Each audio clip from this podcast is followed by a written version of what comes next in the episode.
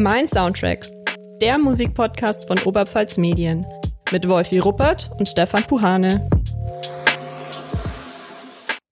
Liebe Hörerinnen und Hörer, herzlich willkommen zu einer neuen Folge des Oberpfalz Medien Podcasts Mein Soundtrack mit meinem Kollegen Stefan Puhane und mir, Wolfi Ruppert.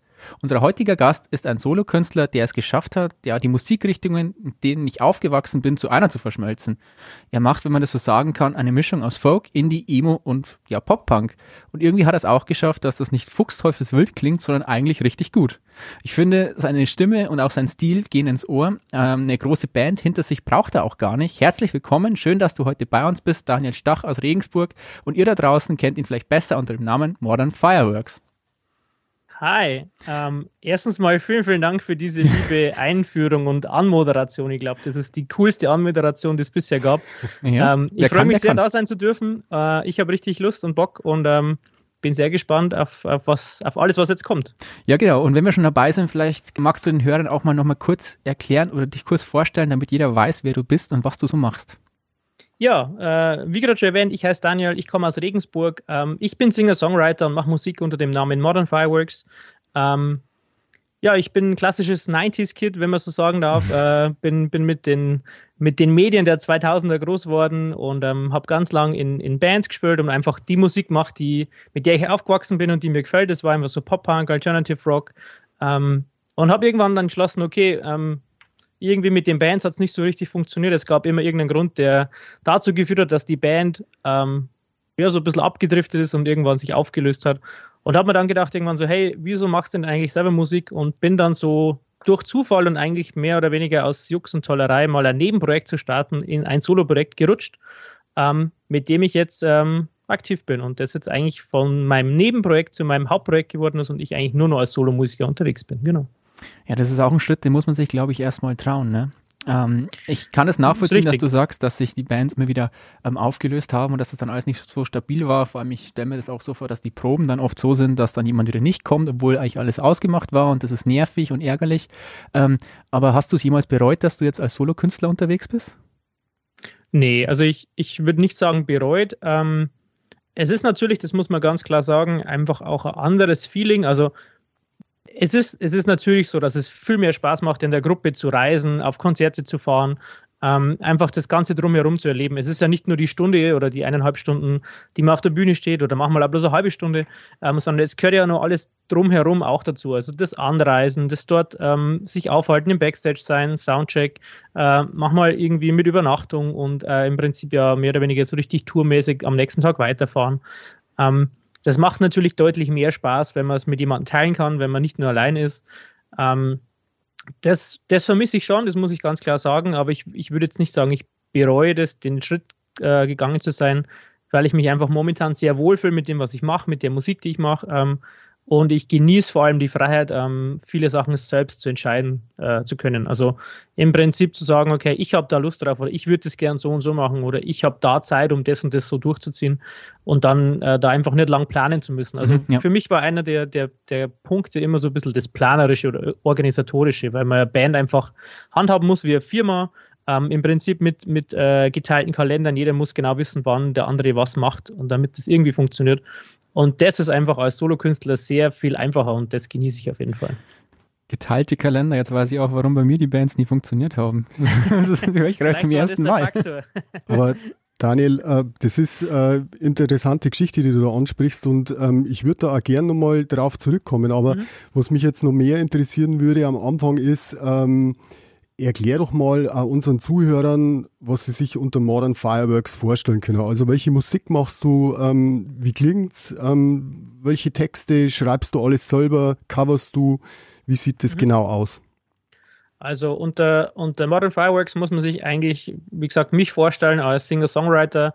Ähm, musikalisch bewege ich mich irgendwo zwischen äh, Indie, Folk und Pop-Punk. Also klar, wenn man sich so eine klassische Pop-Punk-Band vorstellt, ist das einfach eine laute Band mit Schlagzeug, mit E-Gitarren, mit Vollbesetzung. Das ist bei mir jetzt nicht der Fall, ähm, sondern ich habe halt einfach einen großen Einfluss von diesem Singer-Songwriter-Genre und so ein bisschen folkig angehaucht.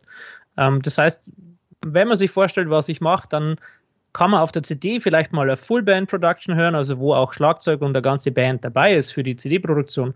Aber wenn ich jetzt zu dir heimkomme und sage, okay, äh, ich spiele bei dir ein Konzert, dann komme ich als Solokünstler nur mit meiner Akustikgitarre ähm, und ähm, stehe da mehr oder weniger alleine auf der Bühne und, und, und mache mein Ding. Und ähm, ja, wie gesagt, das ist von, von äh, ruhigen Balladen, die eher sehr, sehr getragen und sehr, ähm, sehr melancholisch sind, bis zu sehr schnellen, poppigeren Nummern ist irgendwie alles dabei, aber alles unter diesem Deckmantel Singer-Songwriter, das ist halt einfach die Akustikgitarre und die Stimme ist so das vordere, vordere Element, sag ich jetzt mal. Und die Sache mit dem Wohnzimmerkonzert war jetzt ein Angebot an Stefan, ja?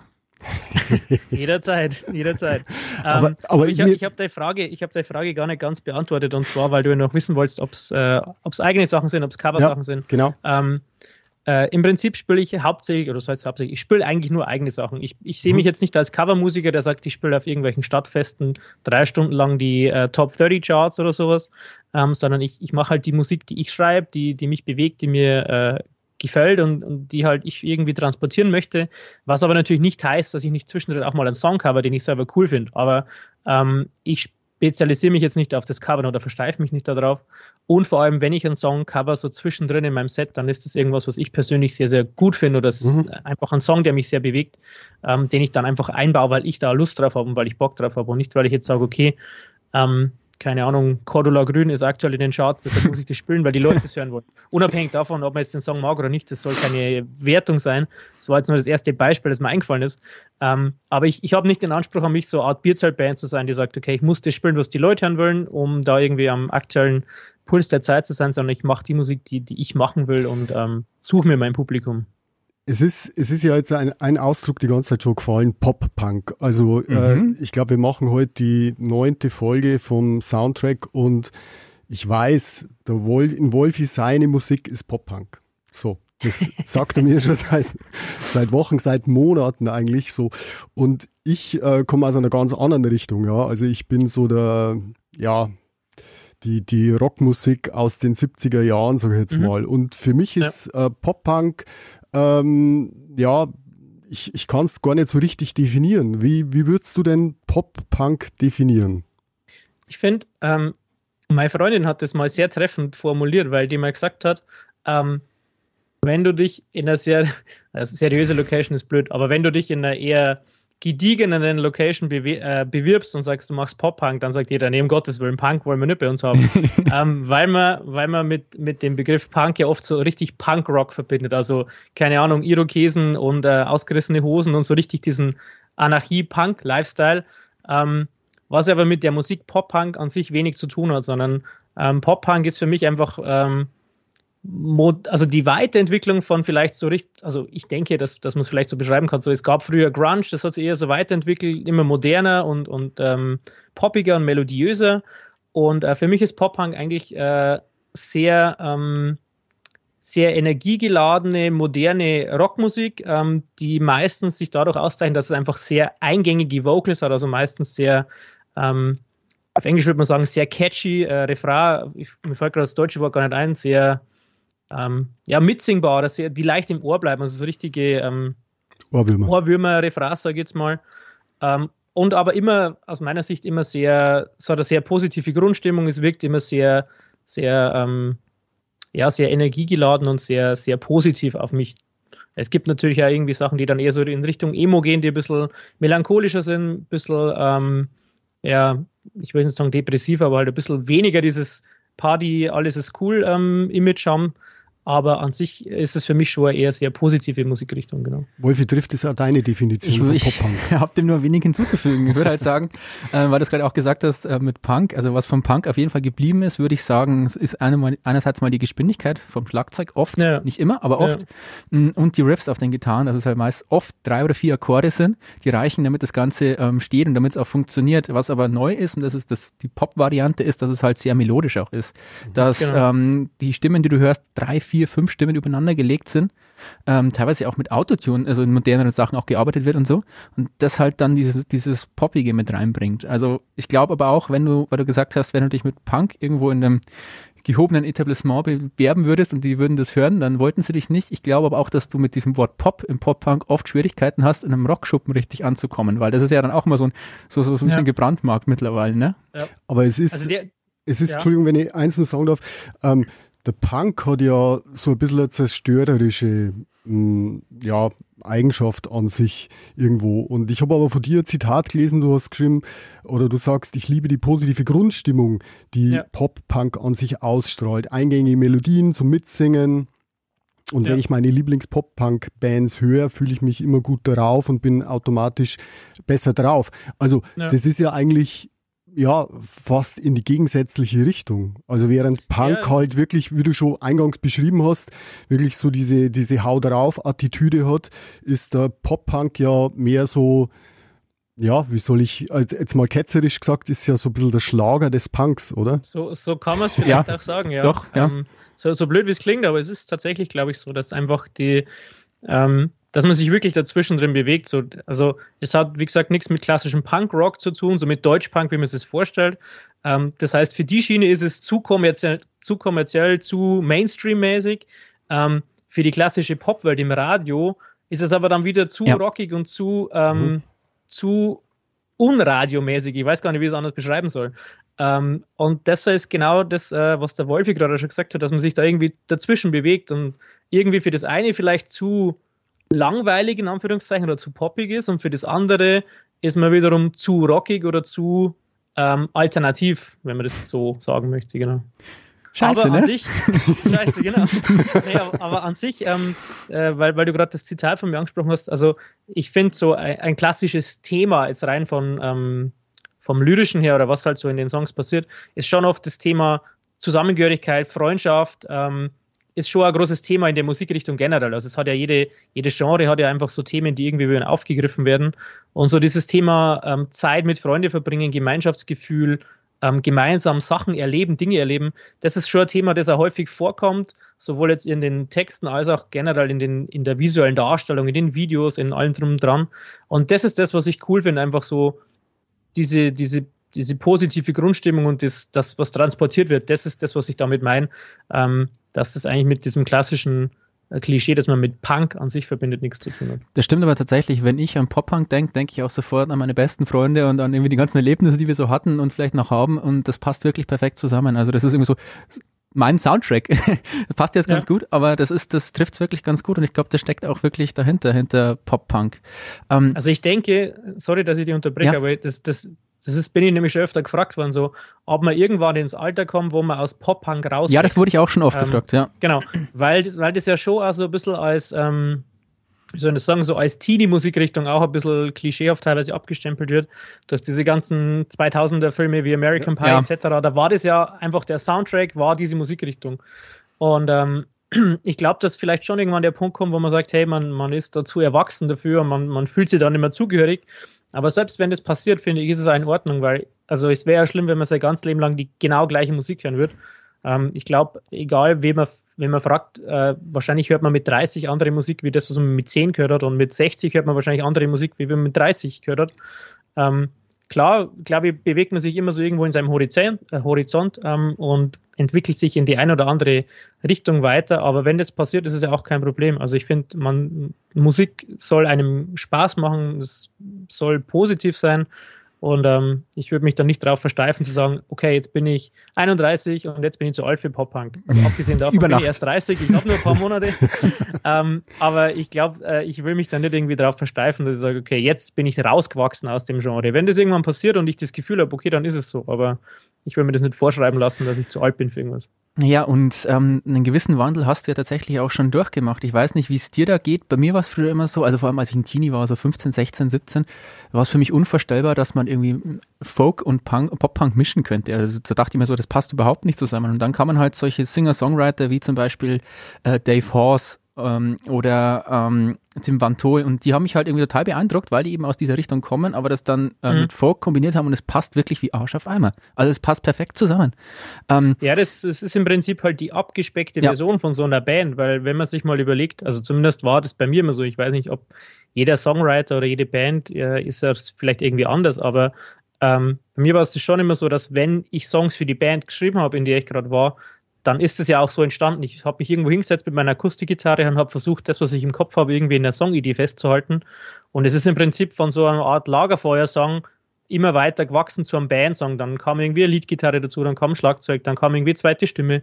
Ähm, und man hat den dann halt, ähm, oder wir haben den dann in der Bandprobe einfach ausproduziert oder ausgeschrieben, sodass am Ende ein Bandsong draus wurde. Aber die Kernidee war immer so, eine Akustikgitarre, ein Gesang und das halt irgendwie weiterentwickeln. Von dem her, ähm, glaube ich, ist das, liegt einfach im Kern der Sache, dass viele Songs so entstehen und deshalb auch auf der heruntergebrochenen Unplugged-Ebene auch irgendwie funktionieren. Also sogar eine bisschen Art, purere Art der Musik vielleicht, ähm, was du dann im Grunde genommen machst, ja? Ja. Man, man ist natürlich dadurch begrenzt in einer gewissen Weise, weil man ja einfach, äh, ja, man hat eine Gitarre und hat eine Stimme. Also schwierig, da irgendwie groß äh, irgendwelche super äh, Neuentwicklungen zu machen und sich irgendwie da was auszudenken. Ähm, da hat man einfach in der Band deutlich mehr Möglichkeiten zu variieren und, und mit anderen Sounds zu spielen und mit, mit einer größeren Besetzung äh, Varianz reinzubringen. Von dem her ist man natürlich irgendwie limitiert, aber es ist natürlich auch einfach so einfach bodenständig, sage ich jetzt mal. Daniel, ich würde gerne trotzdem nochmal eins mhm. aufgreifen. Du hast es gerade schon selber angesprochen und ich habe das auch gelesen in einem äh, Interview oder ich glaube Besprechung war es von deiner Musik vom mhm. Rock Magazin, Rock Magazine. Mhm. Ja. Äh, die haben geschrieben, würde ein neuer American Pie Film erscheinen, hätten wir hier auf jeden Fall schon mal einen Kandidaten ja. für den Soundtrack. Ja. Ist das, sind das Sätze, die dich ähm, freuen oder eher ärgern? Nee, das sind, das sind schon Sätze, die mich freuen. Ähm, unabhängig davon, dass ich vielleicht jetzt äh, ein paar Jahre später die Filme gar nicht mehr so cool finde, wie es halt in der Jugendzeit waren. Also jetzt, wenn man das anschaut, ist das ja eigentlich nur noch Fremdschämen, aber damals war das halt so. Ähm, aber äh, wie vorher schon erwähnt, die, die, der Soundtrack von diesen Filmen war einfach diese Musikrichtung und da sind natürlich extrem viele Bands dabei, die ich selber gut finde und, und, ähm, und gern höre. Auch immer jetzt noch, also auch wenn das irgendwie alte Songs sind. Ähm, von dem her ist es eher ein Kompliment für mich, wenn jemand sagt, hey, das wird da reinpassen, genre-technisch und ich könnte mir das da voll gut vorstellen. Ähm, sehe ich das in keinster Weise irgendwie als negativ. Auch wenn, wie gesagt, ich würde den Film wahrscheinlich jetzt nicht mehr aktiv selber anschauen, aber ähm, generell sehe ich das nicht als wie sagt man da, Beleidigung. In dem Sinne, nee, gar nicht. Jetzt auch, vielleicht, wenn wir eh schon in der Vergangenheit sind, ähm, gab es bei dir irgendwann mal so einen Aha-Moment? Also warst du ein Kind, das überhaupt nichts mit Musik zu tun hatte und irgendwann hast du eine Band gehört, irgendwas gehört, wo, du, wo dir wirklich ein Licht aufgegangen ist und du dachtest, erstens mal, die Musik ist total cool und zweitens, ich will das auch unbedingt machen. Ja, definitiv, definitiv. Ja. Ähm, und zwar, das liegt schon etwas länger zurück, deshalb war das Medium damals noch anders. Äh, es gab da natürlich schon CDs und so, ist klar, weil so alt bin ich dann doch nicht. Aber ähm, mir hat damals einfach ein Kumpel ähm, äh, das Album The Young and the Hopeless von Good Charlotte auf einer Kassette gezeigt. Also der hat das quasi von seiner Schwester, okay. die hat es glaube ich auf CD gehabt, auf Kassette überspült. Das ging damals noch mit den diversen Geräten. Ich glaube, junge Leute können sich das gar nicht mehr vorstellen heutzutage, wie das funktioniert hat. Ähm, und ich war bei dem und der hat mir irgendwie die Kassette in die Hand getragen und gesagt, hey, ich mag die Band voll gern und hör jetzt mal an. Und ähm, habe da das erste Mal mit der Band äh, Kontakt gehabt oder bin damit in Berührung gekommen. Und äh, das hat mich irgendwie so abgeholt. Ich, ich kann gar nicht beschreiben, warum, aber ich fand das Album so gut, dass ich die Band weiterverfolgt habe und habe mir dann auch sämtliche Live-DVDs und sonstige Veröffentlichungen geholt. Und das war so der Punkt, wo ich gesagt habe, okay, ich will nicht nur Musik hören, was ich vorher natürlich schon gemacht habe, was glaube ich jeder irgendwie macht, ähm, aber halt so so der klassische, ja, ich höre halt nebenbei und, und was mir so gefällt, aber ich habe nie die Ambition gehabt, das selber zu machen. Und ab dem Zeitpunkt, wo ich das erste Mal dieses Album gehört habe, war für mich klar, okay, ich will das selber machen. Und Wie alt warst du da? Boah, das ist eine gute Frage, aber ich glaube, da war ich wahrscheinlich irgendwie so 14 oder so. Und hast du da schon. Also eigentlich schon vermeintlich relativ alt. Ich habe relativ spät das Gitarre spielen angefangen. Also vielleicht war ich ja zwölf, aber irgendwie so um den Dreh. Ähm, mhm. Was ist ja äh, relativ spät Gitarre? Also hast du zu der Zeit schon gespielt oder hast du dann danach erst äh, angefangen? Äh, nee, ich habe dann eigentlich deshalb angefangen, mehr oder ah, weniger. Okay. Also ähm, ich habe dann irgendwann begonnen, halt so Gitarrenunterricht zu nehmen, weil ich das machen wollte und ja keine Ahnung gehabt habe, wie macht man denn sowas mhm. und wie schreibt man einen Song. Ähm, aber es, es gibt ja Kinder, die fangen irgendwie mit 6, 7 das Gitarre spielen an und sind mhm. natürlich dann mit 14 wahrscheinlich so gut, wie ich jetzt bin. ähm, es ist natürlich einfach in dem äh, Kinder- und Jugendalter lernt man viel, viel schneller und, und viel, viel effektiver. Und äh, ich habe vermeintlich spät angefangen, einfach äh, Gitarre spielen zu lernen. Und ähm, aber wie gesagt, mit dem Auslöser, dass ich einfach das machen wollte, weil ich die Band so cool fand. Beschreib doch mal, wie es dann sich weiterentwickelt hat, also deine Bandambitionen. Ja, das ist, glaube ich, ähm, Ich denke, das ist so wie bei den meisten, die irgendwie so im Jugend-, Schulalter beginnen, irgendwie so erste Songs zu schreiben. Einerseits macht man natürlich in seinem Kinderzimmer, Wohnzimmer, daheim selber irgendwie Songs und überlegt sich dann so, okay, kann man das irgendwie mit einer Band auch machen und kann man das ausweiten. Und ich habe mir dann einfach ähm, Leute in meiner, in meiner Blase gesucht, in meiner Umgebung, Freundeskreis, Schule, ähm, die irgendwie auch Ambitionen hatten, sowas zu machen und da Lust drauf hatten und ähm, haben dann mehr oder weniger so erst die Schülerband gegründet, beziehungsweise gegründet ist falsch, ich bin dazugekommen, die gab es schon, aber halt auch im, im sehr frühen Anfangsstadium ähm, und habe dadurch eigentlich neue Leute kennengelernt. Also die Band, die in der Leute war, äh, die Leute, die in der Band waren, so rum ist es, ähm, die kannte ich vorher gar nicht so wirklich, sondern wir sind eigentlich wirklich über die Musik ähm, zueinander gekommen und ähm, haben dann halt in so einer ersten Schülerband, wie man es halt so macht, versucht, ein paar Songs zu covern. Und nachdem wir dann gemerkt haben, okay, eigentlich ist das Covern gar nicht das, was wir wollen, sondern wir wollen ja eigentlich eigene Songs schreiben, ähm, war das dann der nächste Schritt zu sagen, okay, dann ähm, machen wir jetzt einfach mal eigene Songs und probieren das aus. Und war das schon immer die Richtung, die du jetzt auch machst? Ähm, ich muss ganz kurz, Entschuldigung. Ähm, es war äh, Jein. Also es war, es ging natürlich schon ein bisschen in die Richtung, aber es war damals nur deutlich härter. Wir hatten auch jemanden, der geschautet hat. Also es war ja so ein bisschen Post-Hardcore, würde ich sagen. Also härter, einfach im Vergleich zu jetzt deutlich härter. Ähm, und natürlich, wie gesagt, mit, mit E-Gitarre und laut und einfach weniger poppig, mehr rockig und mehr alternativ. Mhm.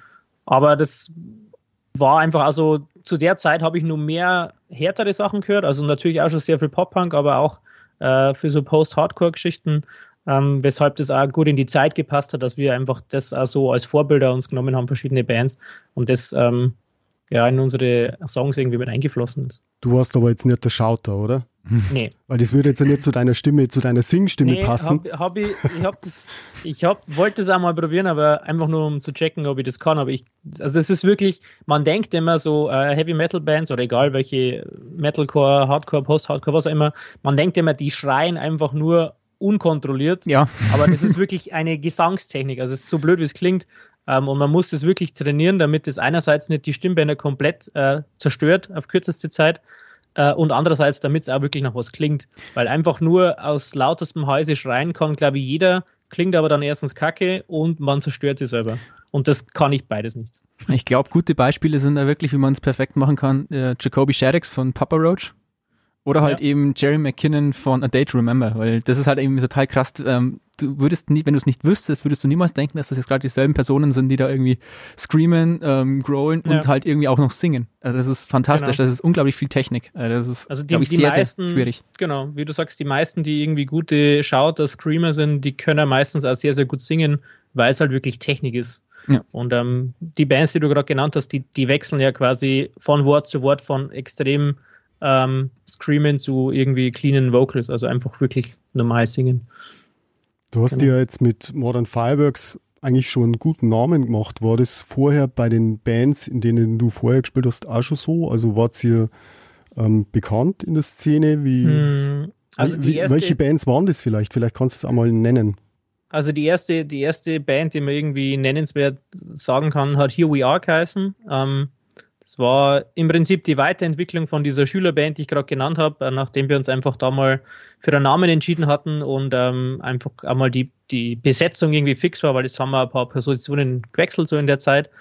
Ähm, da waren wir aber gar nicht so lang und gar nicht irgendwie erfolgreich unterwegs. Ähm, klar, zu der Zeit war das cool und wir sind auch viel rumgefahren, aber ähm, es war jetzt nicht so, dass, dass wir irgendwie überregional wahnsinnig bekannt waren. Ähm, und die letzte Band, in der ich war, ähm, nennt sich Aliens Ate My Mom aus Burg Lengenfeld. Ähm, das war eher so ein bisschen Crossover und Alternative Rock. Ähm, da bin ich eigentlich dazugekommen, weil, also ich, die, die Band gab schon lange und die waren auch zu der Zeit relativ erfolgreich. Ähm, und es waren schon immer meine Kumpels, aber ich war nicht in der Band, weil ich ja meine eigene Band hatte. Und meine eigene Band hat sich dann aufgelöst. Ähm, und sie haben schon immer mal überlegt, von äh, Vierer-Kombo auf fünf Leute umzusteigen, dass es einfach eine zweite Gitarre gibt ähm, weil man da ein bisschen flexibler ist, Songwriting-technisch. Und dann war halt naheliegend, dass sie mich fragen, hey, du bist jetzt eh gerade mehr oder weniger frei, deine Band gibt es nicht mehr und die haben gewusst, ich will halt Musik machen und haben mir dann gefragt, hey, du fährst ja immer mit, du machst entweder Merch oder filmst oder keine Ahnung, machst Einlass, äh, dann kannst du auf der Bühne stehen, weil du bist eh dabei, so nach dem Motto. Und ähm, genau, so bin ich dann da dazu gekommen. Und die waren äh, schon äh, erfolgreicher, sage ich mal. Also es gibt so einen Bandwettbewerb, der nennt sich Emergenza. Da waren die einmal bis im Deutschlandfinale in Frankfurt und haben da gespielt. Und es gab mal wirklich eine, eine heiße Phase, wo relativ äh, viele Konzerte ähm, dabei waren, auch mit, mit größeren Bands mal. Ähm, das war ganz, war ganz gut, äh, war aber größtenteils alles vor der Zeit, wo ich in der Band war. Ich war da zwar meistens dabei, aber nicht als Teil auf der Bühne, sondern irgendwie als drumherum, wie gesagt, äh, Mercher, ähm, Fotograf, Videograf, was auch immer.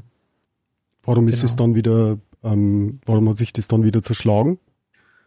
Ähm, ja, ich würde sagen, einfach so der, der Lauf der Zeit. Äh, wir sind alle ein bisschen älter geworden. Jeder hat irgendwie andere Jobs, andere Familienverhältnisse. Äh, also einfach die Zeit, um gemeinsam irgendwie an Musik zu arbeiten und dann auch aktiv mit der Musik irgendwie auf Bühnen zu gehen, die war am Ende einfach nicht mehr da. Also, äh, wie gesagt, äh, Familien, Kinder, Schichtarbeit oder einfach generell ähm, Arbeit, wo man sagt, man, man hat einfach blöde Arbeitszeiten, die es nicht wirklich ermöglichen, regelmäßig zu proben.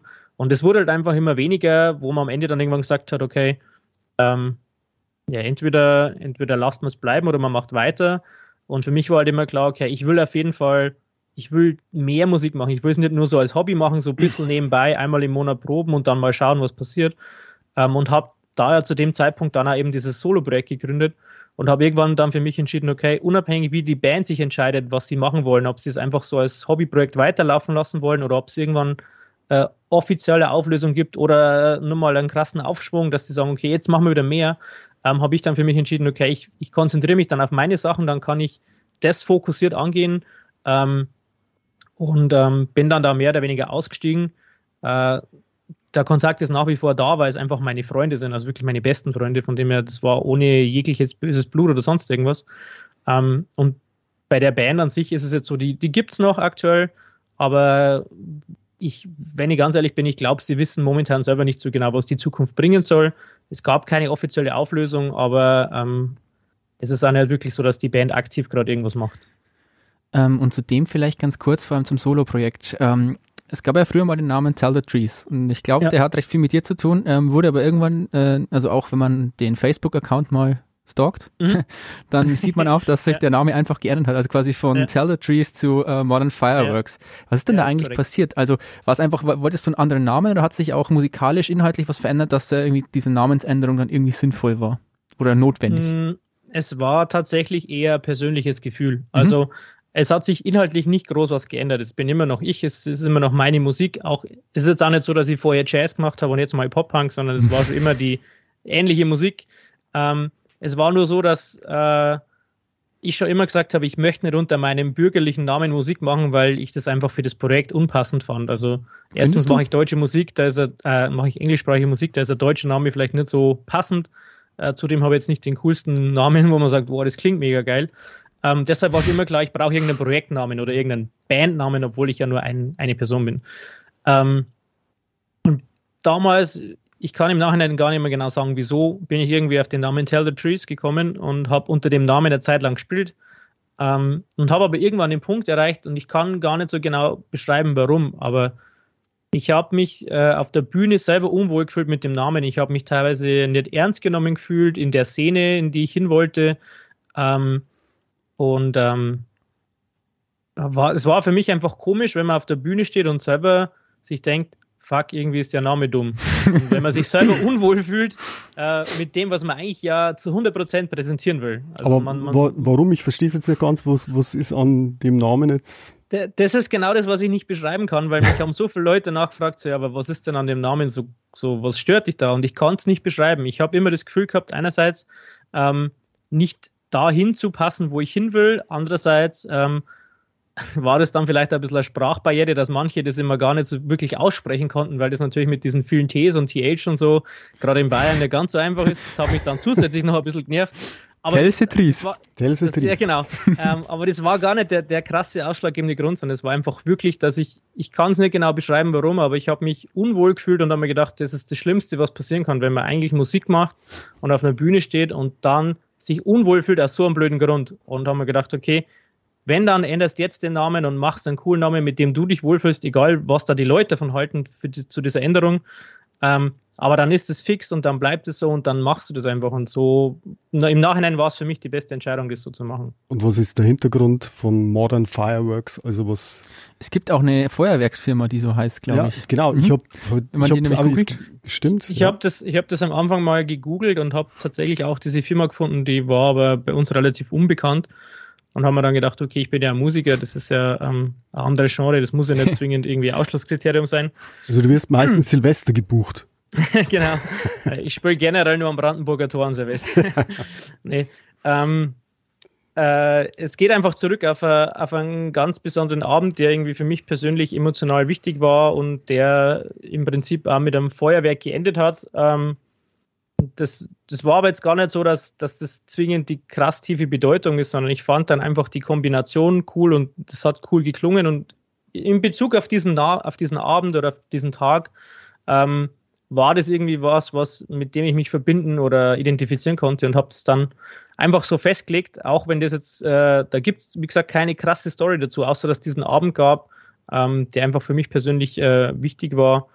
Ähm, aber es wäre immer schön, da voll die coole Story zu haben, wo dann jeder sagt, wow, das ist ja voll die, voll die Geschichte und, und mega.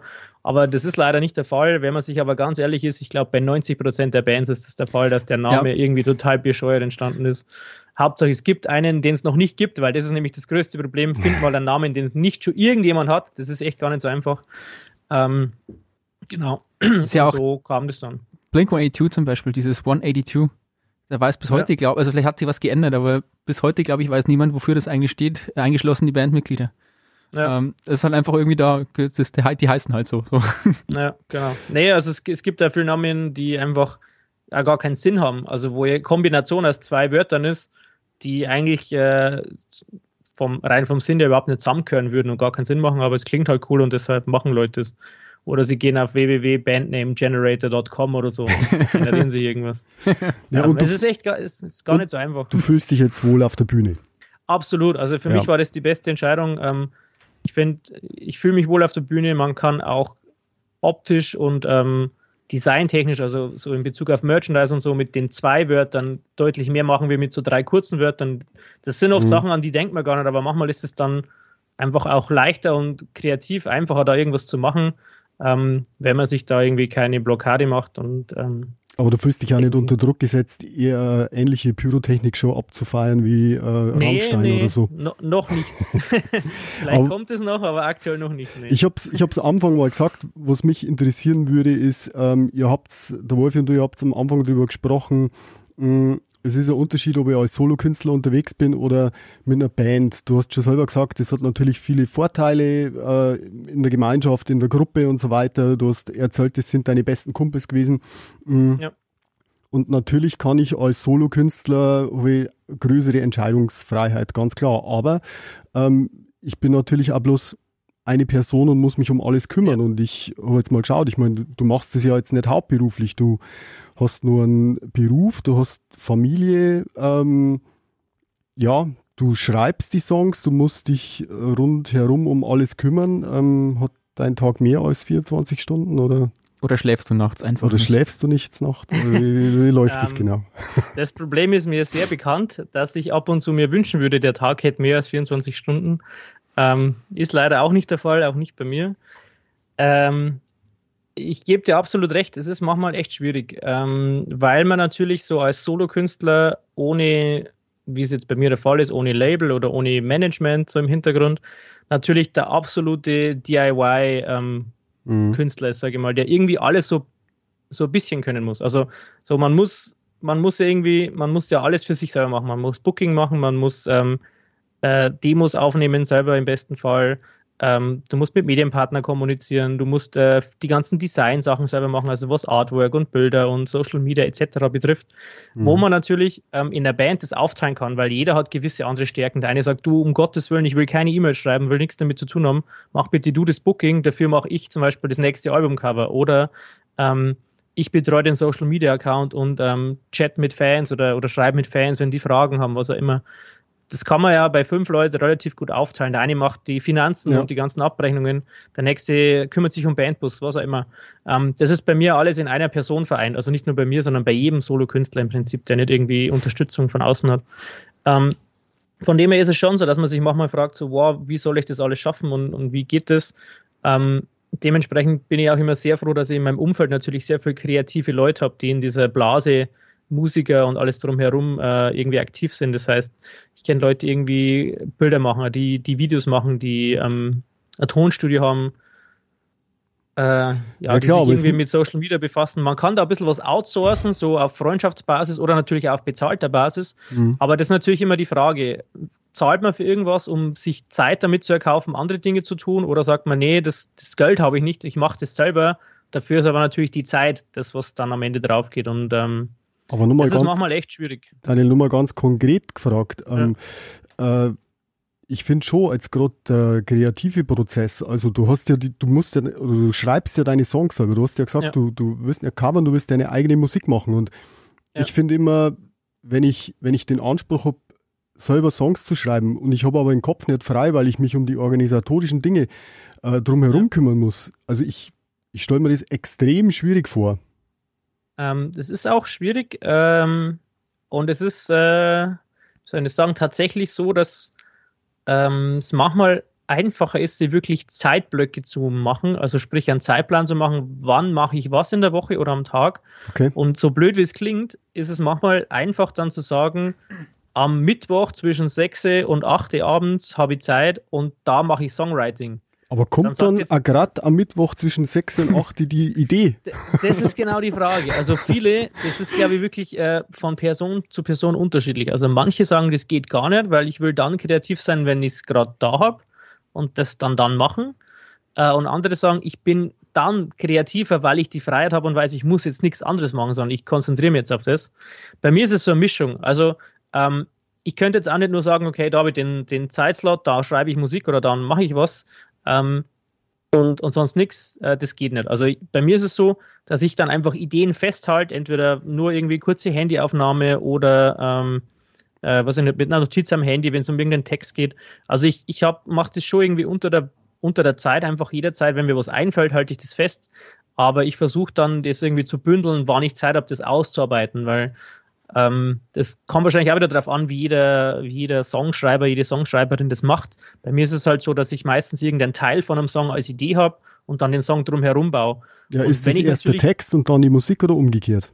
Ähm, bei mir ist es meistens Kombination aus beiden, dass ich irgendwie einen Text habe und ein, ein Refrain dazu baue auf der Gitarre und dann den restlichen Song. Also mhm. meistens ist der erst, die erste Idee schon der Text bei mir, aber es kommt dann relativ schnell der Punkt, dass ich zu dem fetzen Text, den ich habe, äh, Musik dazu mache und dann den Song aufbaue. Also ich schreibe nicht erst den ganzen Text und schaue dann, wie ich das in einen Song bringe, sondern das mache ich auch ab und zu, aber so der Standardfall bei mir ist wirklich, dass ich einen kleinen Teil von einem Song mache, der dann schon Text und Musik hat und dann baue ich den Song drum, drum fertig. Ähm, aber was ich hinaus wollte, ich, ich nehme mir halt dann die Zeit irgendwann und sage, okay, aus den Ideen, die ich jetzt irgendwann gesammelt habe im Laufe der letzten Tage, Stunden, ähm, mache ich dann da weiter und mache dann fertige Songs draus. Außer ich habe halt in dem Moment, wo mir jetzt gerade die Idee kommt, Zeit und, und Lust, das zu machen, dann kann es auch passieren, dass ich das in dem Moment mache. Also ich habe ja schon in der Früh um halb eins einen Song fertig geschrieben, weil ich halt da gerade irgendwo eine Idee hatte und mir gedacht habe, okay, jetzt habe ich Zeit, jetzt mache ich das schnell. Ähm, also er schläft nicht, wohl nee, ja, recht. Schnell, ich mache das mal schnell so, ich schreibe einen Song.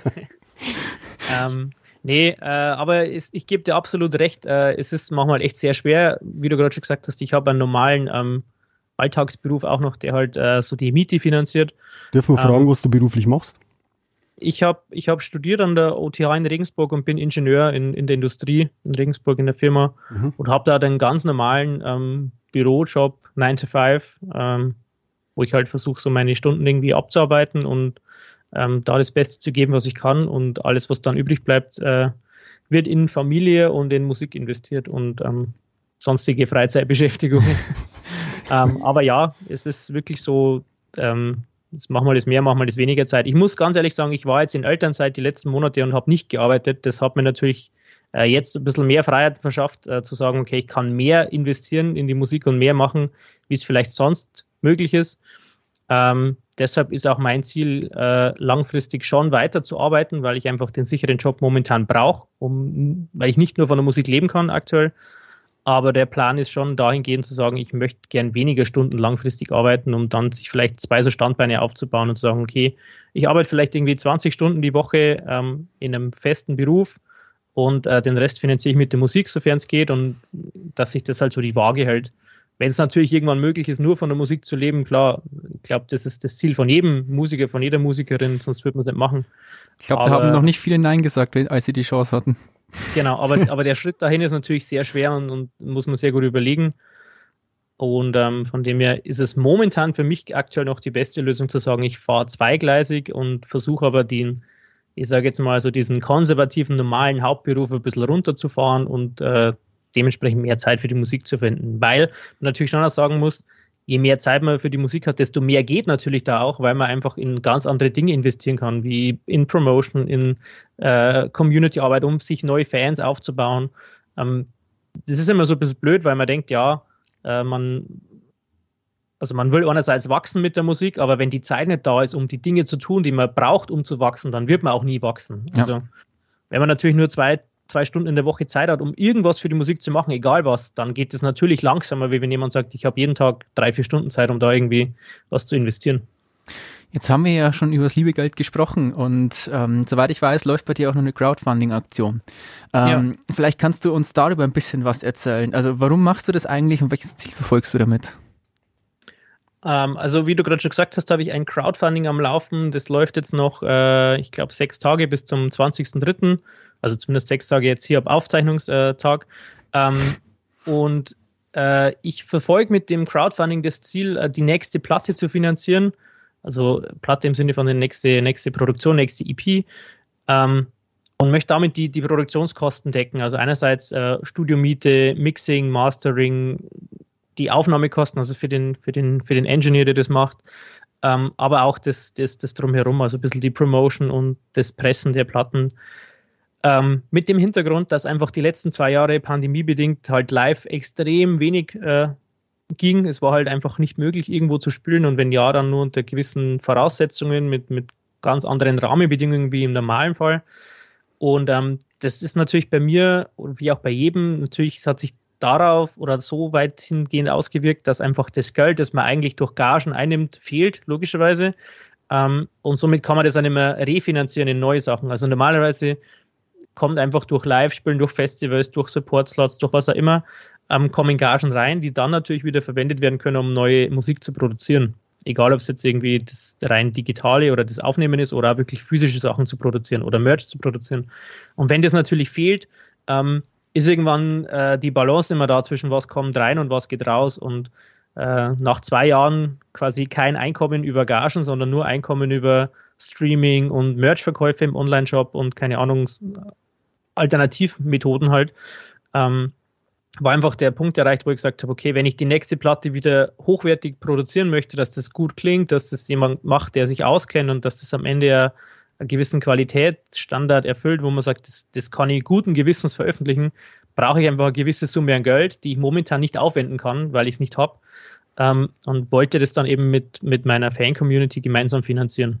Und deshalb das Crowdfunding es ist immer so, manche kennen das System einfach nicht. Crowdfunding heißt im Prinzip nicht, dass man jemand was spendet und sagt, da mach was damit, sondern es gibt auch Dankeschön. Also das heißt, ich kriege Geld von den Fans oder von der Community und ich gebe aber auch was zurück in Form von irgendeiner Dienstleistung oder von irgendeinem Produkt, also sprich irgendwelche Merchandise-Artikel oder ähm, irgendein Meet and Greet, dass man gemeinsam zum Essen geht, ähm, dass ich äh, mit denen irgendwie eine Balance Board Session mache, das ist so eine Sportart, die ich nebenbei mache. Ähm, also irgendwelche Dienstleistungen oder Produkte, dafür, dass die mir Geld geben, um was damit anzufangen. Und das Ziel ist aber, eine gewisse Zielsumme zu erreichen, damit man das Geld ausbezahlt bekommt. Wenn man diese Summe nicht erreicht, dann bekommen die, die UnterstützerInnen quasi das Dankeschön oder das erworbene Produkt, erworbene Dienstleistung nicht. Ich kriege aber auch kein Geld dafür. Und das ist quasi das, das ähm, System, um Sachen zu finanzieren, mithilfe von mehreren Menschen, von, äh, von einer Gemeinschaft, aber natürlich nur, wenn wirklich der Zielwert erreicht wird. Okay. Dann vielen Dank dafür. Da vielleicht überlegt sich einer oder ein oder andere vielleicht ein bisschen was zu geben. Und ich würde sagen, wir machen an der Stelle eine kurze Werbeunterbrechung und sind in wenigen Augenblicken wieder da, wenn wir weiter mit Daniel Stach, aka Modern Fireworks, über seine Leidenschaft für die Musik und seine Karriere sprechen.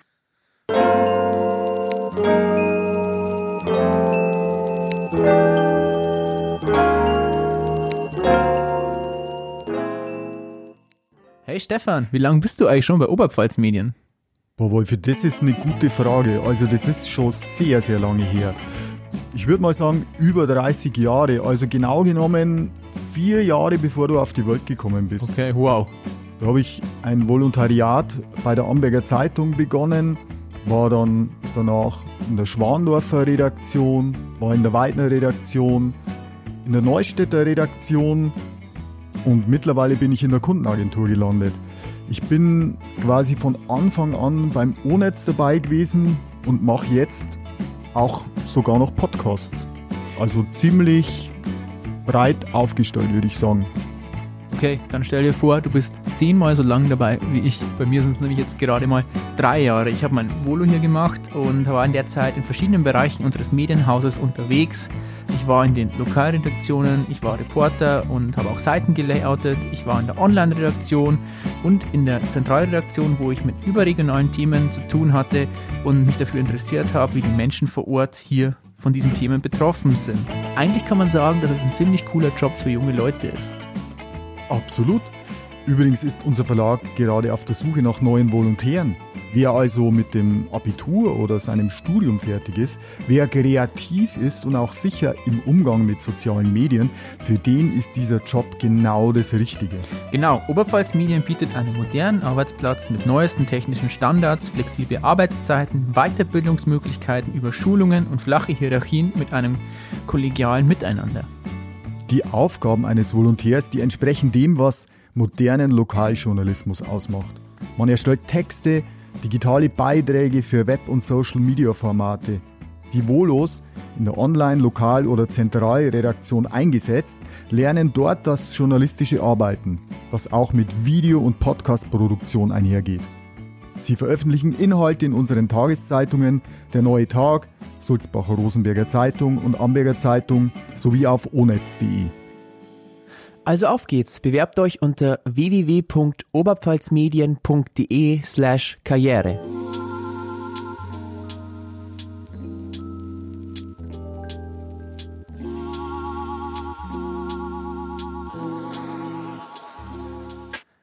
Und wir sind zurück beim Oberpfalz Medien Podcast Mein Soundtrack. Wir befinden uns im Gespräch mit Daniel Stach, den ihr vielleicht eher unter dem Namen Modern Fireworks kennt. Und Daniel, im Grunde genommen ist es ja so, dass du dein Solo-Projekt, also zumindest unter dem Namen äh, Modern Fireworks, eigentlich so gut wie zeitgleich mit der Pandemie gestartet hast. Und was mir bei dir eben aufgefallen ist, ist, dass du währenddessen wirklich viel mit Livestreams gearbeitet hast, um mit deiner Community in Kontakt zu bleiben. Ähm, das machst du aber, finde ich, anders als viele andere Künstler. Es ist sehr privat, eher so, als ob man ja irgendwie mit einem Kumpel im Bandraum sitzt und bei dem, mit dem man über Gott und die Welt spricht und der einem dann halt nebenbei auch noch ein paar seiner neuen Songs vorspielt. Als ich dir zum Beispiel auf Instagram gefolgt bin, hast du mir gleich eine Sprachnachricht geschickt, geschickt um mich zu begrüßen. Also ich fand es total cool irgendwie. Aber gleichzeitig, da haben wir gerade vorhin auch schon mal drüber gesprochen und dann nochmal die Frage, ich stelle mir das wirklich sehr, sehr zeitaufwendig vor. Warum ist dir eigentlich der persönliche Kontakt zu deinen Followern dann so wichtig?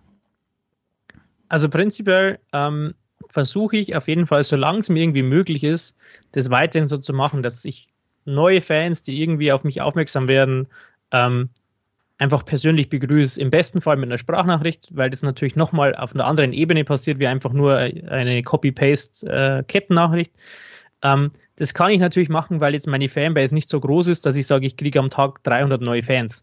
Ähm, wenn man irgendwie mal einen gewissen Punkt überschritten hat und wirklich ein großer Künstler ist, wo man sagt, man kann das selber gar nicht mehr bewältigen, mhm. die Social Media Accounts zu betreuen und sich um jeden explizit einzeln zu kümmern, dann ist das vielleicht nochmal ein anderes Thema. Aber solange mir das irgendwie möglich ist, ähm, die, ich sage jetzt mal, die Neuankömmlinge irgendwie zu begrüßen und sagen, hey, ich bin, ich bin froh, dass du da bist und ähm, vielleicht sehen wir uns mal irgendwo auf einer Show. Das ist ja das, was man, man, man möchte ja das erreichen. Man möchte ja Kontakt zu seinen Fans haben. Man möchte im besten Fall, äh, dass die auf eine Show kommen mal und äh, mal einfach vielleicht auch Merch dann mal persönlich quatscht und so. Ähm, das ist mir einfach sehr wichtig, weil äh, ich unterscheide stark, ob jemand ein Follower ist oder ein Fan oder beziehungsweise, ähm, ja, wie soll man sagen, jemand, der der jetzt einfach mal hier auf Gefällt mir geklickt hat auf irgendeinem Social Media Account, weil ich mal irgendwo auf einem Flyer war oder irgendjemand was von mir regepostet hat. Das ist ja nur ein weiter Weg dahin, dass der oder diejenige aktiv meine Musik hört, sich mit mir identifiziert und versucht, ähm, irgendwie mich und mein, mein Tun, mein Schaffen mitzuverfolgen. Also da ist ja nochmal ein krasser Unterschied zwischen, ich bin einfach nur Follower in Anführungszeichen zu, ich bin Fan. Mhm, und ich denke, ja. dass man einfach die Leute viel besser abholt und viel besser binden kann und einen viel besseren Draht dazu aufbauen kann, ähm, wenn man die einfach ja möglichst authentisch, persönlich und, und ähm, ja, einfach ehrlich, das ist, glaube ich, das Wichtigste, einfach ehrlich abholt und sagt, hey, ich bin wirklich froh, dass du da bist und ähm, wenn wir irgendwann mal die Möglichkeit haben, irgendwo in deiner Nähe zu spielen, dann, dann gebe ich Bescheid, komm doch vorbei. Das ist mir einfach sehr wichtig, weil ich denke, dass das die Grundbasis eines jeden Musikers, jeder Musikerin ist, das ist die Fan-Community. Also es gibt ja ganz viele Bands, die sind gar nicht so ultra bekannt, aber die haben so eine krasse Fanbase, ja. dass die einfach davon leben können, weil die Leute einfach zu den Konzerten kommen, immer und immer wieder, dass die Leute mehrmals im Jahr auf ein Konzert gehen, dass die Leute jeden Merchandise-Artikel kaufen, weil sie es einfach cool finden, weil sie die Band supporten wollen.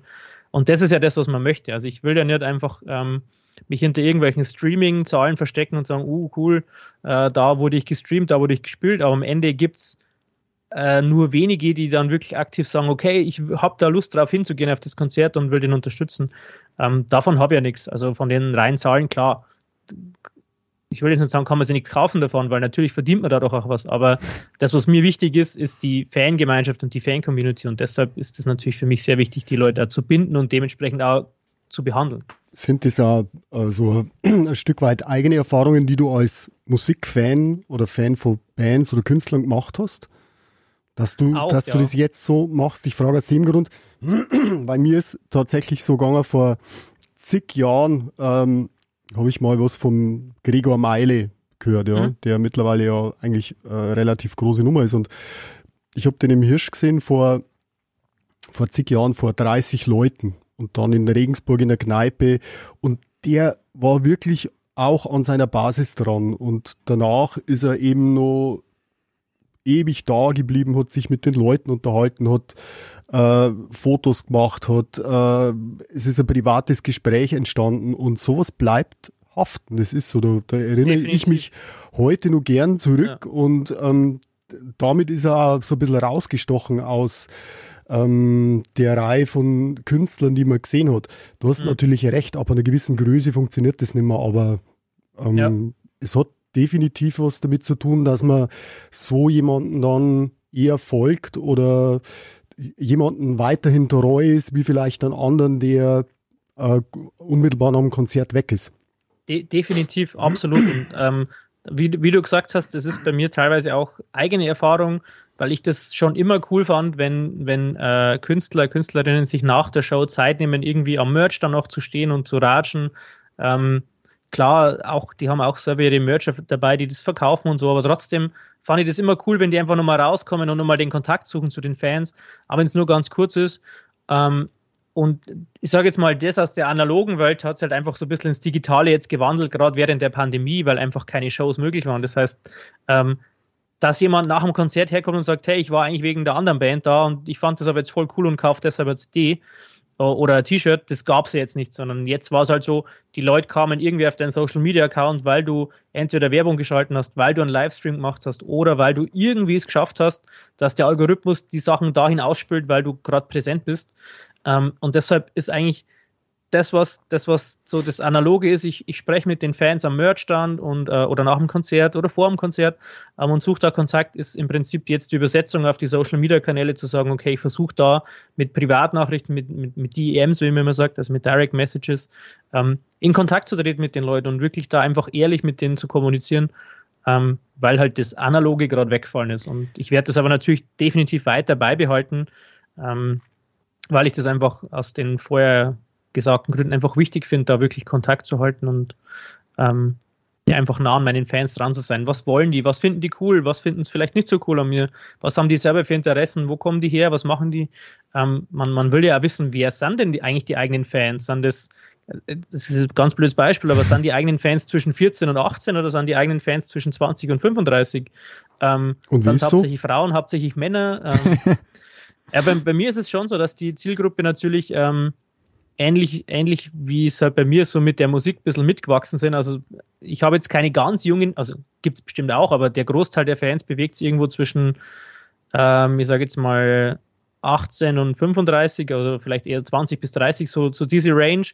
Ähm, aber es sind eher weniger ältere und es sind eher weniger jüngere, weil einfach, glaube ich, dieses, diese Musikrichtung eher so diesen Kern anspricht und die Leute da vielleicht mitwachsen. Vielleicht verändert sich das, vielleicht auch nicht, aber momentan ist es eher so in dem, ja, wie gesagt, so 18 bis 35, 20 bis 35, so die Richtung. Aber ich kann mir da auch vorstellen, dass sich gerade, wenn man diesen Kontakt zu den Fans oder zu den Supportern hält, ähm, dass sich da ganz amüsante Geschichten ergeben, oder? Oder vielleicht sogar, ja, Kontakte, ja. die sich, die sich weiterentwickeln aus äh, Künstler-Fan-Beziehung mehr wird oder so? Also hast du da irgendwelche Erlebnisse gehabt oder irgendwelche ja, besonderen absolut. Sachen? Absolut, ja. Also man, man erfahrt dann ja oft auch Privates von den Fans, die dann einfach so im Gespräch kommt es dann auf, so ja, ich, keine Ahnung, äh, ich arbeite da und da in der Hütte als, als keine Ahnung, als Köchin oder ich mache das und das, ähm, bin Feuerwehrmann und bin da hier und so aktiv.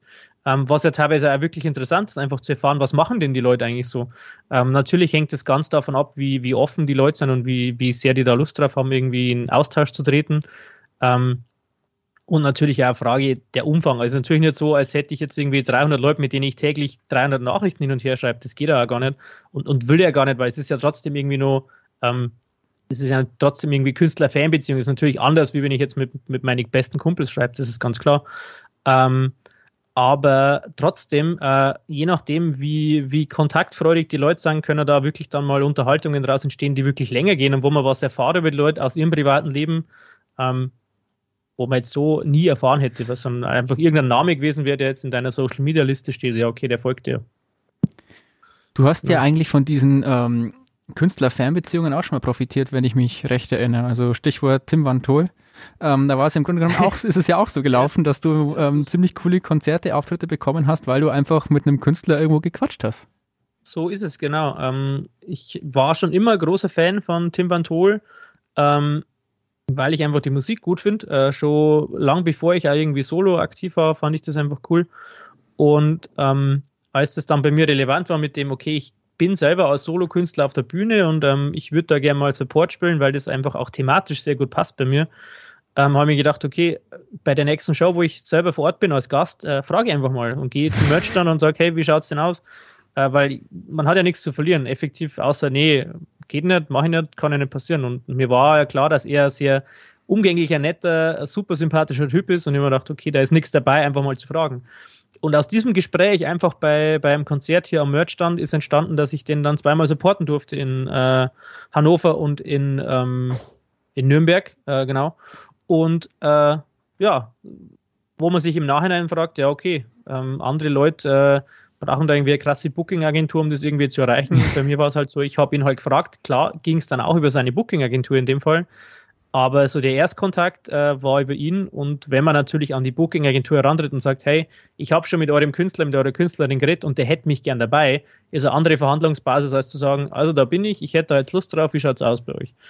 Und von dem her ähm, bin ich da nach wie vor sehr, sehr dankbar. Es waren zwei meiner allerbesten Shows bisher und ähm, ja, war auch einfach die Zeit, muss man auch sagen, äh, hinter, den, hinter den Kulissen waren super. Also, also Tim hat mich super mit, mitgenommen einfach auf den, auf den zwei Tagen. Das war einfach nur für mich super angenehm und super cool. Auch wenn ich mich jetzt wieder völlig blamier, aber äh, könnt ihr vielleicht allen nicht Pop-Punk-Leuten erklären, Wer ist Tim Van Tool? Also Tim Van Tool hat eigentlich meiner Meinung nach nichts mit Pop-Punk zu tun. Das ist okay. halt echt ein, also ich kommt eher so aus der, aus der Hardcore-Schiene. Ich weiß gar nicht, wo er zuvor war. Ich kenne ihn bloß als äh, Folk-Künstler oder als Solo-Künstler. Mhm. Ähm, aber das ist halt so, so diese, das ist halt ein ja, oder erklär bitte du am besten, Daniel. Ja, also für mich ist, ist, ist Tim der Inbegriff des absoluten DIY-Musikers, der einfach wirklich durch ehrliche Arbeit, also wirklich viel, viel Konzerte spielen, ähm, viel mit den Fans in Kontakt sein, viel reisen, viel aktiv sein, sich einfach so hochgespielt hat, ähm, dass er äh, einfach ja einen gewissen Namen hat. Also klar, er ist jetzt nicht, er ist jetzt nicht die, der ultimative Weltkünstler, den jeder in Deutschland kennt. Den kennt man halt, wenn man so in diesem Singer-Songwriter-Folk-Dings äh, so ein bisschen sich bewegt, dann glaube ich, hat man den Namen schon mal gehört. Ähm, aber für mich einfach ein extrem bodenständiger, super sympathischer und hart arbeitender Typ, der einfach das verdient hat, jetzt da zu sein, wo er ist.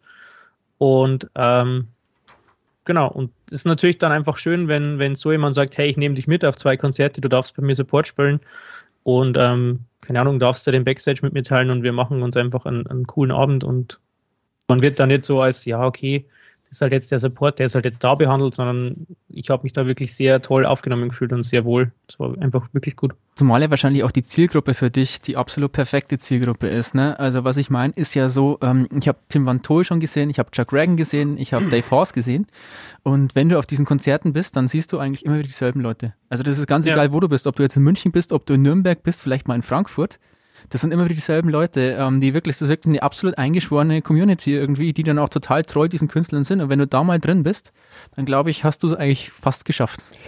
Aber um deine ja. Fanbase wirklich krass zu erweitern, solltest du vielleicht mal versuchen, das mit dem Herbert Grönemeyer zu machen, dass du da irgendwie als Vorband mitspielen kannst. Ich ja. sage ganz bewusst Herbert Grönemeyer, weil du auf unserem Fragebogen ähm, geantwortet hast, mit wem du gerne mal einen Kaffee trinken gehen würdest, ja. hast du den Herbert genannt. Der Herbert ja. ist ja jetzt kein Pop-Punker, soweit ich richtig nee, informiert bin. Ah, nee, absolut Aber nicht. du bist trotzdem Fan. Ich bin trotzdem Fan. Ähm, und ich kann auch beschreiben, warum, weil mich ähm, absolut fasziniert, wie, wie der einfach sein Ding macht. Also der ist ja, der ist ja jemand, der sehr stark polarisiert. Entweder entweder man hasst ihn oder man liebt ihn, glaube ich. Ähm, und ich finde einfach cool, dass der einfach sein Ding macht. Egal, ob Leute sagen, ah, der kann ja gar nicht gescheit singen und keine Ahnung, der, der schreibt komische Songs und äh, macht komische Laute, wenn er singt. Das macht er einfach, weil er so ist, wie er ist. Und, und das ich, fasziniert mich. Ich habe schon, ähm, ich, ich habe schon lange ja, im Hinterkopf, äh, äh, Herbert Grönemeyer Coverband zu machen, quasi mit einem Sänger, der die Songs von ihm mal richtig schön singt. Ja. Nee, also wie, wie gesagt, ich finde es einfach ähm, faszinierend, so einfach die Persönlichkeit.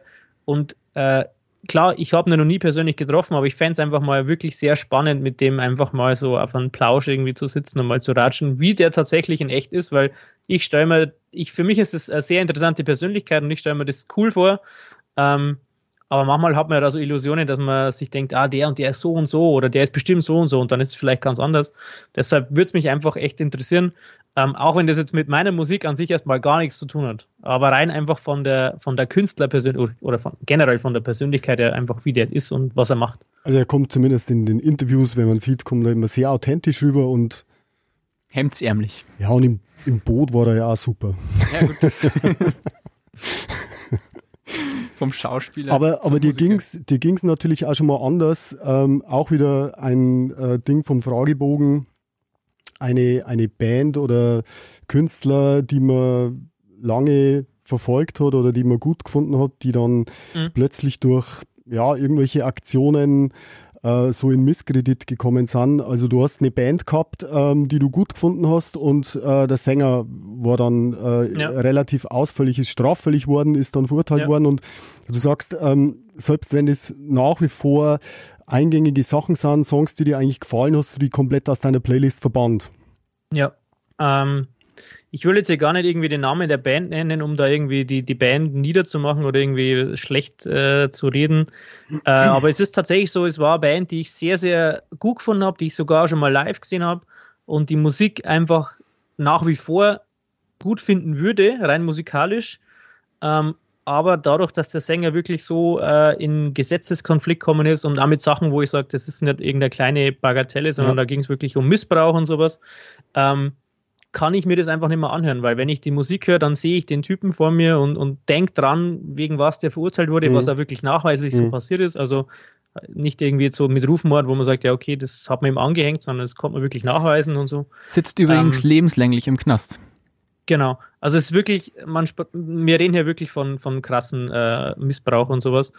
Und deshalb kann ich mir das einfach nicht mehr anhören. So, so cool, wie ich die Band mal fand und so gut, wie, wie die Musik ist, ähm, kann ich es mit meinem Gewissen leider nicht mehr vereinbaren und habe die dann tatsächlich wirklich aus der aus meinen Playlisten so gestrichen und, und wenn das irgendwie mir vorgeschlagen wird von Spotify oder so, dann skippe ich den Song tatsächlich. Es, ähm, es was eigentlich so, schade ist, aber ist so. Ich finde aber, es ist immer so, so eine Gefühlssache, weil ich meine, wo, wo fängt man an, wo hört man auf? Also klar, bei dieser Geschichte da, krasser, ja.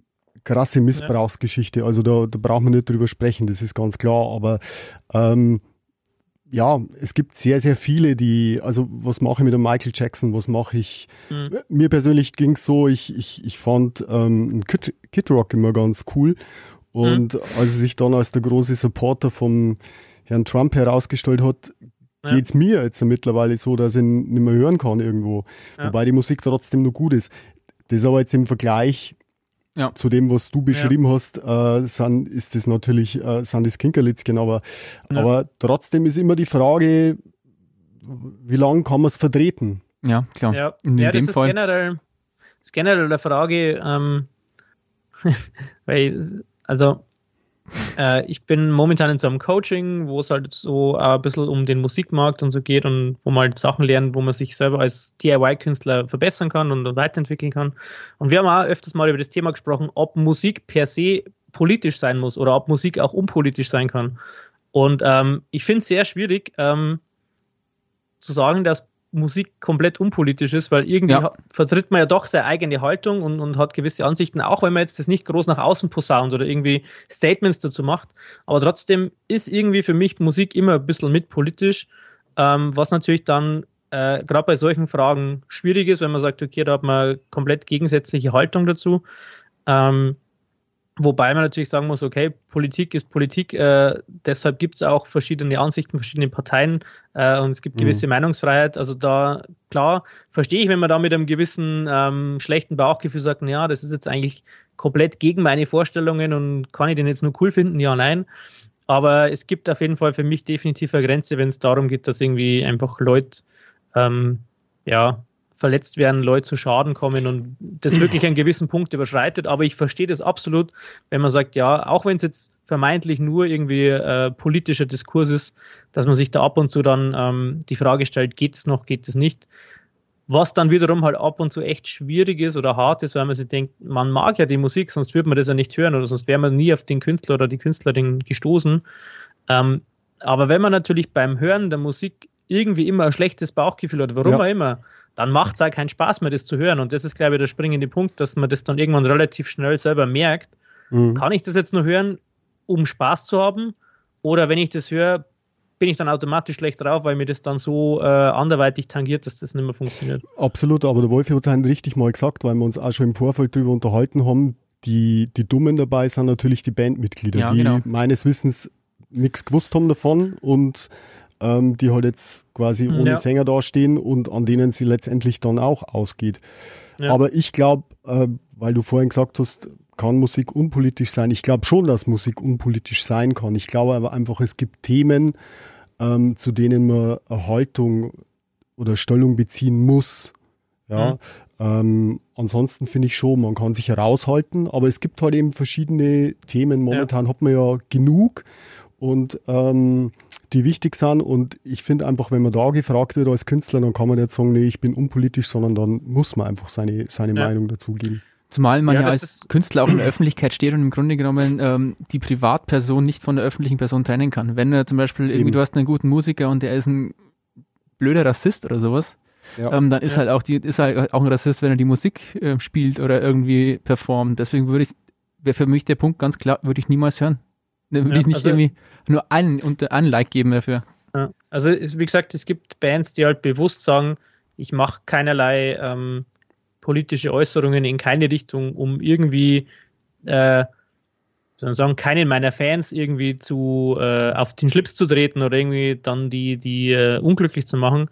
Wobei ich schon sagen muss, dass, glaube ich, das nicht die Aufgabe sein sollte eines äh, Künstlers, einer Künstlerin irgendwie jedem zu gefallen, weil das funktioniert sowieso per ja. se nicht, dass man versucht, jedem zu gefallen, sondern ähm, man, ich habe schon das Gefühl, oder ich bin mir relativ sicher, dass es, dass der richtige Weg ist zu sagen, okay, ähm, ich muss nicht jedem gefallen, ich muss den Leuten gefallen, die sich mit mir identifizieren können.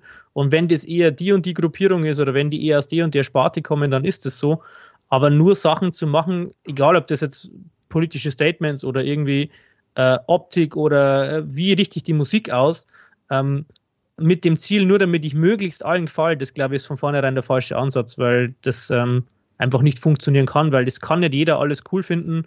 Und äh, manchmal ist es ja gerade andersrum. Je mehr man polarisiert und je mehr man irgendwo aneckt, desto mehr finden andere einen wieder cool, weil man es genauso macht, wie man es macht. Und ähm, ich glaube, da ist manchmal die richtige Wahl eher zu sagen, okay, ich bin so wie ich bin, ich habe gewisse Themen, die mich interessieren, die, die sage ich auch.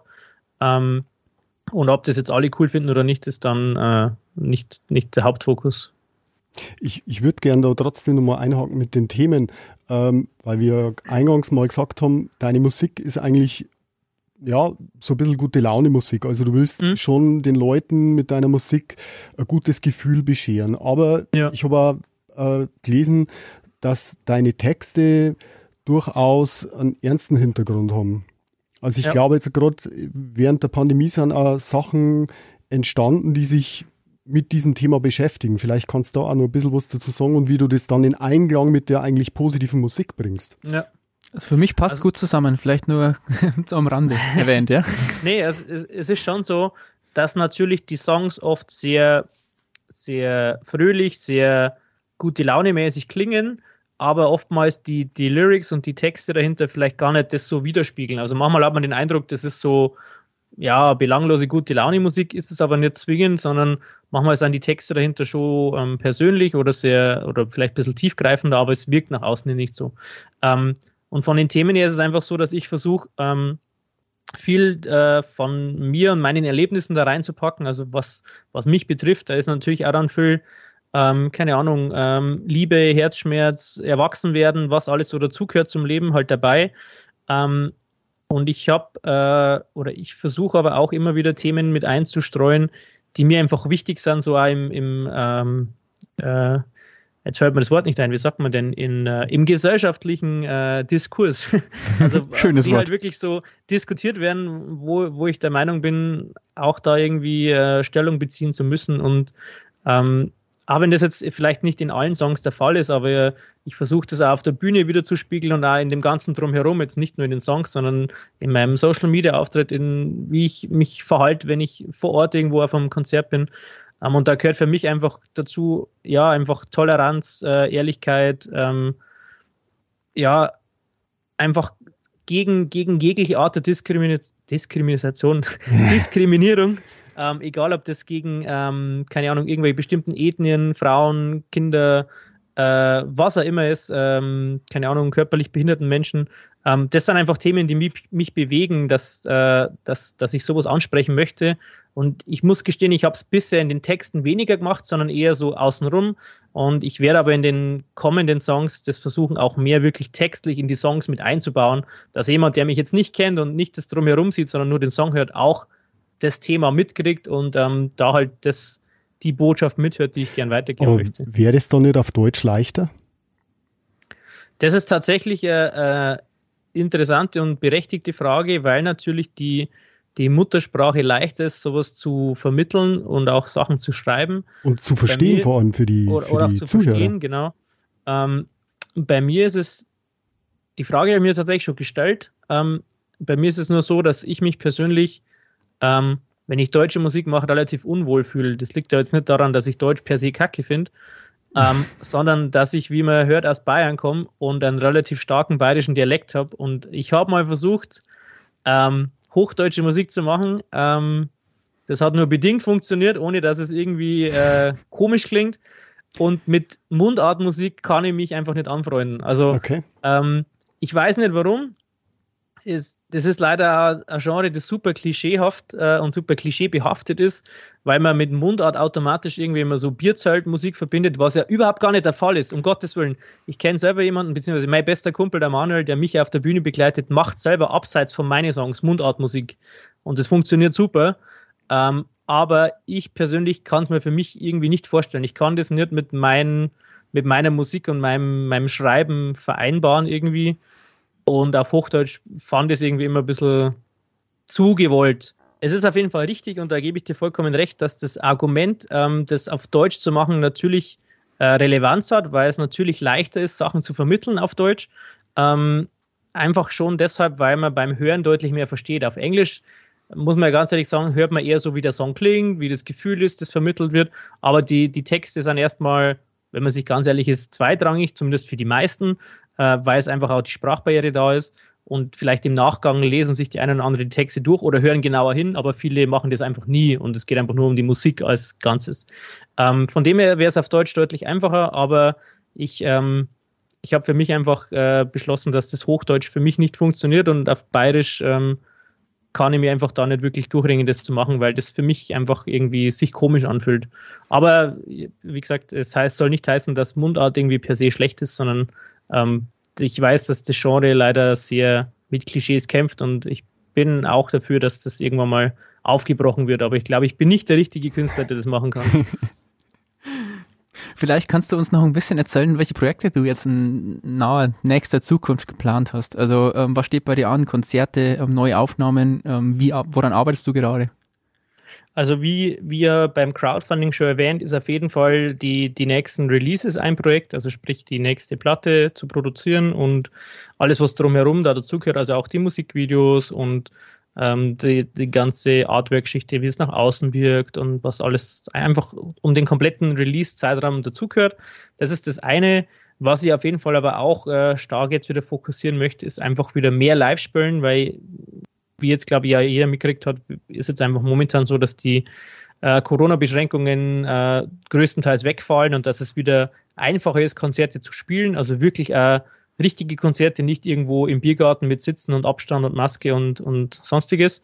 Ähm, da habe ich auf jeden Fall Lust drauf, da wirklich wieder mehr ins Booking zu gehen und mehr ähm, live zu spielen, weil das eigentlich das ist, was mir am meisten Spaß macht an der Musik, wirklich vor Ort mit den Leuten ähm, eine gute Zeit zu haben und da irgendwie Verbindung aufzubauen. Und ähm, genau, was halt sonst hinter den Kulissen nur so läuft, ist natürlich äh, so das ja, das Daily Business, was immer irgendwie ansteht, also wirklich die nächsten Releases planen, irgendwie ständig an neuen Merchandise-Sachen arbeiten, ähm, Internetauftritt verbessern, äh, etc., mit, mit ähm, Medien kommunizieren, um einfach mehr Aufmerksamkeit zu bekommen. Das läuft natürlich immer so im Hintergrund, aber die größten Dinge sind auf jeden Fall die nächste Plattenproduktion und die, ähm, ja, die, die Live-Shows, die demnächst kommen. Dann sind wir gespannt, was wir in der nächsten Zeit noch so von dir hören. Und liebe Hörerinnen und Hörer, wir sind auch schon am Ende unserer heutigen Folge angelangt. Und bevor wir uns heute von euch verabschieden, haben wir noch eine wichtige Ankündigung für euch da draußen. Die heutige Folge war das letzte Mal, dass ihr Stefan und mich in dieser Konstellation gehört habt. Der Soundtrack wird zum Oberpfalz Medien Kultur Podcast. Stefan wird dort weiterhin als Moderator zusammen mit zwei oder drei Kolleginnen in Erscheinung treten. Mich könnt ihr künftig wie gewohnt weiter im Es war einmal Podcast zusammen mit Lucia Brunner hören. Und Stefan, vielleicht kannst du schon mal ein bisschen was über das neue Format verraten. Also es stimmt, was du angekündigt hast. Ähm Kulturpodcast. Äh, heißt aber nicht, dass der Soundtrack oder der Musikpodcast völlig gestorben ist. Den gibt es weiterhin, allerdings nur einfach unter einem neuen Namen, aber eben nicht nur in Anführungszeichen auf Musik beschränkt, sondern auf Kultur im Allgemeinen. Und äh, du hast auch recht, ich habe einige weibliche Verstärkung bekommen. Und ja, wir freuen uns schon darauf, mit der ersten Folge demnächst starten zu können. Auch ich bin da schon gespannt und vielleicht noch ein paar Worte zu unserem Podcast, weil es war wirklich eine schöne Zeit. Wir hatten ja Politiker, wir hatten Rockröhren, Profimusiker, Schauspielerinnen bei uns und für mich persönlich war es wirklich eine tolle Erfahrung, allein weil wir beide eben auch vom Ges Musikgeschmack her ähm, doch sehr unterschiedlich drauf sind. So beide Rock, aber trotzdem äh, andere Generationen und vielleicht auch andere Arten der Rockmusik gerne mögen. Und ich glaube, es tut immer ganz gut, hin und wieder mal über seinen eigenen Tellerrand blicken zu können. Absolut, ja. Das äh, kann ich bloß zurückgeben. Es hat Spaß gemacht und ähm, es waren super interessante Gäste äh, bisher. Und ich bin mir auch sicher, dass wir auch künftig sehr, sehr interessante Gäste haben werden. Das glaube ich allerdings auch. Und ich glaube, ähm, wir brauchen jetzt auch hier nicht mehr lang irgendwie in Erinnerungen schwelgen oder so. Das bringt ja auch nichts. Liebe Hörerinnen und Hörer, wir bedanken uns für eure Treue und euer Interesse an unserem Podcast. Wir wünschen euch alles nur erdenklich Gute für die Zukunft und macht's gut. Ähm, auch wenn das heute vorerst unsere letzte Folge des Soundtracks war, würden wir uns freuen, wenn ihr uns nochmal Feedback unter podcast.onetz.de geben würdet. Ich bedanke mich beim Daniel ähm, alias Modern Fireworks, dass du heute mit uns die Folge bestritten hast. Macht's gut, erhaltet euch die Leidenschaft für die Musik und tschüss. Tschüss. Dankeschön. Servus.